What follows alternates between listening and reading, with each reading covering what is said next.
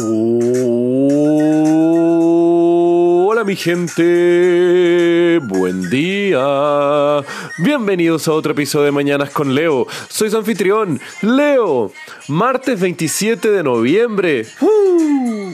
¿Qué tal va todo en esta mañana? ¿Un buen día para comenzar algo nuevo? ¿Por qué no? Y eso es debido a que todas las fechas son buenas fechas para dar el primer paso en los proyectos que queremos realizar en nuestras vidas, porque todos los días son llenos de hermosas oportunidades esperando a realizarse. Lanzarse a la vida, mi gente, es como una gran aventura, una vida vivida con errores, una vida vivida con aventuras, una vida vivida. Eso es lo que nosotros tenemos que estar aspirando, porque simplemente una existencia aburrida, igual a todos otros más, y simplemente haciendo nada relevante, es algo demasiado fácil. Y eso es porque también nadie que haya cambiado la historia, ninguna persona que ha dejado su marca en el mundo, lo ha hecho desde la comodidad de su casa o simplemente eh, siguiendo el mismo camino tradicional, sino que ha sido a través de las adversidades, es a través del aprendizaje, es a través de la superación de las cosas que nos llegan a nosotros mismos, donde podemos estar generando una, un impacto real en el mundo. Así que, mi gente, yo los incito a que hagan algo. Láncense, realicen sus proyectos, jueguen durante su vida, porque una vida de mediocridad y estabilidad siempre está a la vuelta de la esquina esperándolos. Y a veces el mero hecho de intentar cumplir nuestros sueños o realizar proyectos locos que tenemos en nuestro cerebro nos puede llevar al peligro. Pero hoy yo les quiero contar un poco más sobre también cómo estos lugares llenos de peligro, con personajes únicos, pueden llevarnos hacia grandes cambios a nuestra vida, pero también hay que ser realistas que algunas veces el intentar cumplir nuestros sueños nos puede llevar a arriesgar nuestra vida o a veces hasta perderla. Así que hoy les quiero contar la historia de un hombre que liderado por sus sueños y un poco también por sus ideales fervorosos, lo llevó a un lugar extremadamente aislado y peligroso sin darse cuenta que esa sería la última actividad que él estaría realizando. Y eso es porque en la bahía de Bengala, frente a la costa de Tailandia, hay una isla que pertenece de soberanía de la India y ha tenido una historia complicada con el mundo exterior, siendo desde la época de Marco Polo considerado un lugar peligroso para cualquier persona externa a una tribu bastante misteriosa. Esta isla se llama la isla de Sentinela Norte, una isla poblada por la tribu de los sentinelenses. Creo que ese es su gerundio español. No lo sé, será el que utilizaremos para el episodio de hoy. Y el tema es de que esta es una zona administrativa especial con una regulación única para proteger la independencia y la libertad de la tribu de sentinelenses. ¿Y por qué una isla tan aislada tiene un trato tan especial? Bueno, por un lado la población está compuesta por una tribu que ha permanecido prácticamente intacta en su funcionamiento y dinámica por más de 6.000 años, viviendo en comunidades indígenas sin influencias de tecnologías, de culturas y cualquier interacción con el mundo exterior solamente han tenido pocos contactos a través de toda la historia de la humanidad y cada uno de esos ha dejado una huella fuerte. Uno de los primeros contactos que tuvieron con el mundo exterior se le atribuye a Marco Polo en el siglo XIII, llamándolos como una generación violenta y al mismo tiempo determinada por su canibalismo. Esto comenzó a armar una reputación de los sentinelenses como violentos caníbales y al mismo tiempo de ser una tribu de bárbaros aislados. Esto comenzó a cambiar un poco, o mejor dicho, comenzó a radicalizarse aún más en 1880, pues aun cuando desde el siglo XIII hasta esta época habían habido distintos barcos e historias de pesqueros que llegaban a la isla muchas veces eran recibidos de forma pacífica por los aldeanos sentinelenses, siempre y cuando no eh, decidieran las personas entrar hacia sus aldeas o incursionar hacia la isla, sino que simplemente si alguien caía en la isla, en la playa y se quedaba ahí, a veces eran ayudados con comida o con algún barco, alguna forma de poder hasta volver.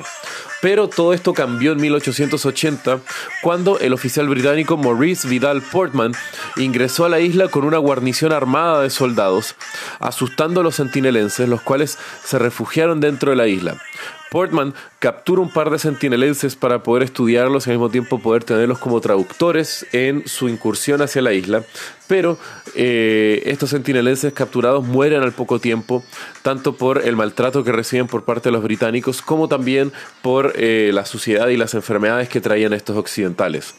Tanto así que gran parte de la población de los sentinelenses se enferma y muchos de ellos hasta mueren por entrar en contacto con la guarnición británica o al mismo tiempo haber interactuado con Portman y los otros británicos que habían entrado en la isla.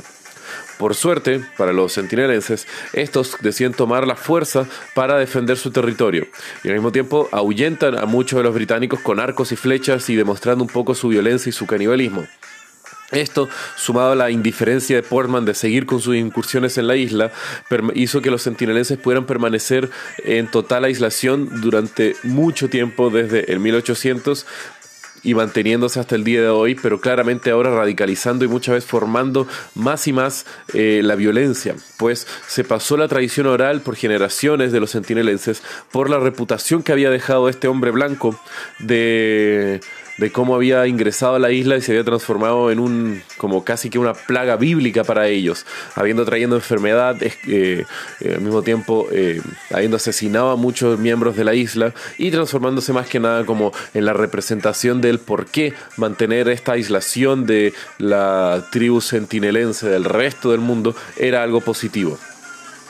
Y tanto así que eh, se perpetuó esta independencia de la isla que cuando India se transformó en un país independiente de la corona británica, el territorio de la isla entró bajo su soberanía, pero fue dado como un territorio semi-independiente para la tribu sentinelense, donde eh, hasta el código penal funciona de forma distinta dentro de la isla, dándoles una reserva donde su estilo de vida pudiera perpetuarse. Tanto así que la isla no contaba con grandes recursos naturales que también podrían llamar a la explotación de la isla, ni tampoco un gran atractivo turístico por la dificultad de logística, lo cual fueron distintos factores que se fueron entregando para eh, perpetuar y al mismo tiempo mantener a los sentinelenses hasta el día de hoy como una tribu aislada. Y fue tanto así que se mantuvo fuera del ojo público la isla y al mismo tiempo fuera de, la percepción del resto del mundo exterior, que el gobierno de la India les entregó, más allá de también la independencia eh, legal y al mismo tiempo que la isla fuera casi una reserva natural de ellos, el código penal también fue habilitado para que ejemplos de eh, actividades que nosotros consideraríamos como ilegales, pero bajo un contexto mucho más tribalista y mucho más eh, por decirlo así, primitivo, como por ejemplo asesinato y otras cosas, son totalmente legales, pues ellos querían respetar que los sentinelenses aún viven bajo eh, una visión de vida, bajo una visión cultural de un planeta de hace 6.000 años atrás en la prehistoria prácticamente. Y esto se vio un poco reflejado, por ejemplo, con el asesinato de dos pescadores en el año 2006, que su bote naufragó en la isla y luego ambos fueron asesinados por los nativos y no hubo ningún tipo de investigación o de algún tipo de juicio contra eh, los indígenas, sino que simplemente se consideró como si es que fuera un accidente de ellos el caer en esa isla y haber sido asesinados por estas personas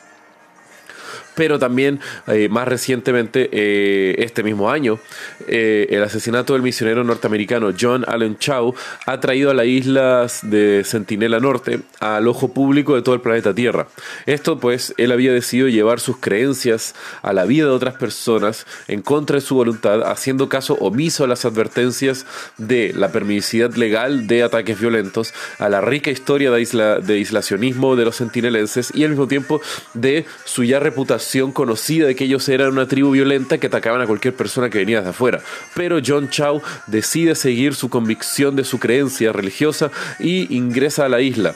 El tema fue que hasta ahora la investigación que entrega más información sobre el asesinato de John Chow dice que él fue atacado por la tribu, asesinado por ellos y luego enterrado en algún lugar de la playa de la isla. Y John Chow demostraba claramente un poco la irracionalidad y la tosudez de un fanático religioso, habiendo recibido la información y advertencias de todos lados, y aún así decidió seguir con su ilusión fervorosa en su creencia de tener que llevar la palabra de su Dios contra la voluntad de los isleños, aun cuando ellos habían atacado en un principio a Chow para alejarlo de la isla, y él simplemente volvió los pocos días después, haciendo que su destino final sea bastante predecible y un poco prevenible con un poco de sentido común.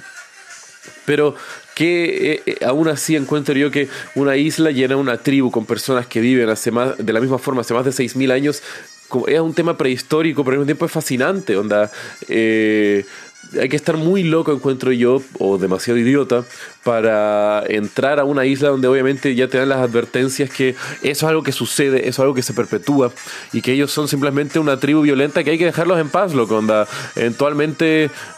no sé, seguirán así, será un caso de estudio antropológico desde la distancia o nada, hay que respetar su, su determinación de seguir viviendo bajo ese estilo de vida. Así que, no sé, ¿qué opinan ustedes, mi gente?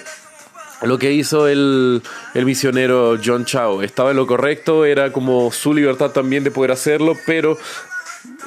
es un poco falta de respeto el intentar meter su religión a un grupo de personas tan únicos y al mismo tiempo tan peculiares como los sentinelenses. No sé, pero será. Y bueno, mi gente, si quieren saber más de lo que les hablé el día de hoy, pueden ver los links en la descripción del episodio. Y como ya saben, que tengan un muy buen día. Los quiero, mi gente. Besos.